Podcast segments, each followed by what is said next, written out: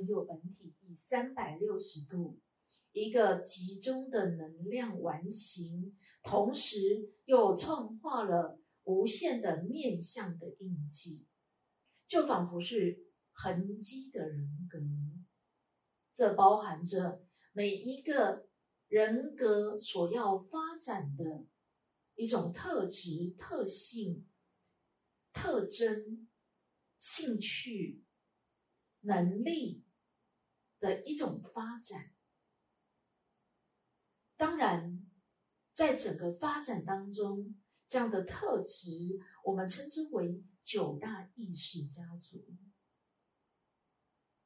但这也只不过是一种分化而来的。但更加扩大的，有一种无限组合的发展。九大意识家族也仍然不断的组合，不断的创新。没有一个人格会单一的在发展任何的一个特质，它有无限的组合。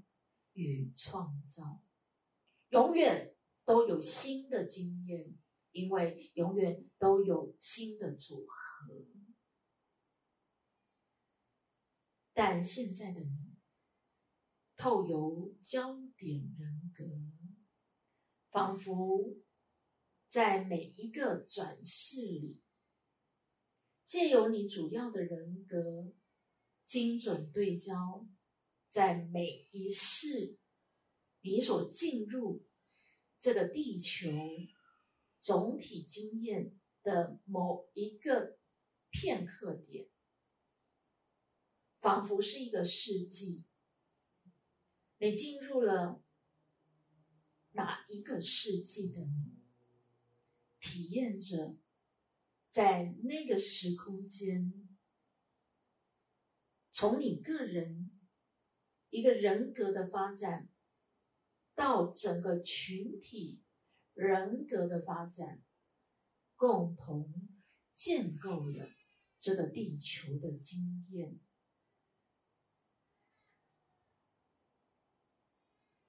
你的焦点人格，仿佛进入了一个专门化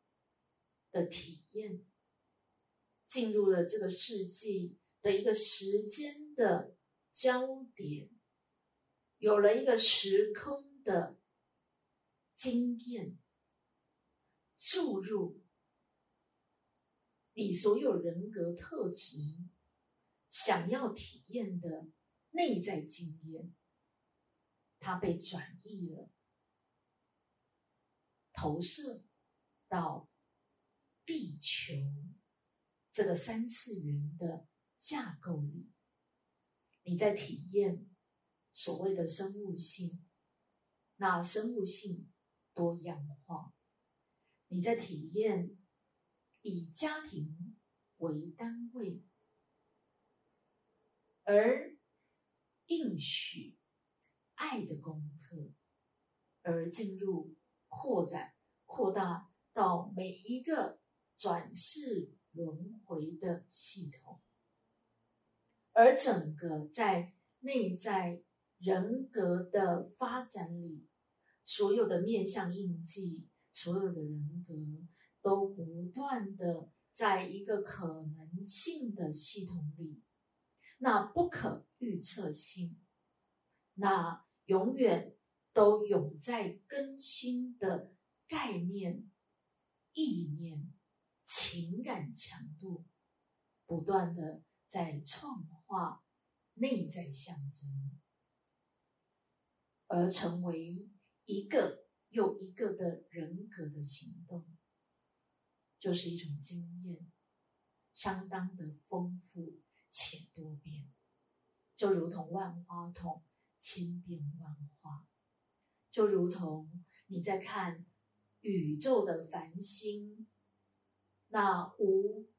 尽的。一种存在，当你进入焦点人格，其实你自然的在体现这样的内在经验，而让整个地球物质这个经验越加的丰富。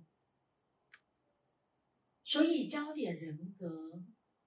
其实在你每一世一个相当重要的一种精准的意识，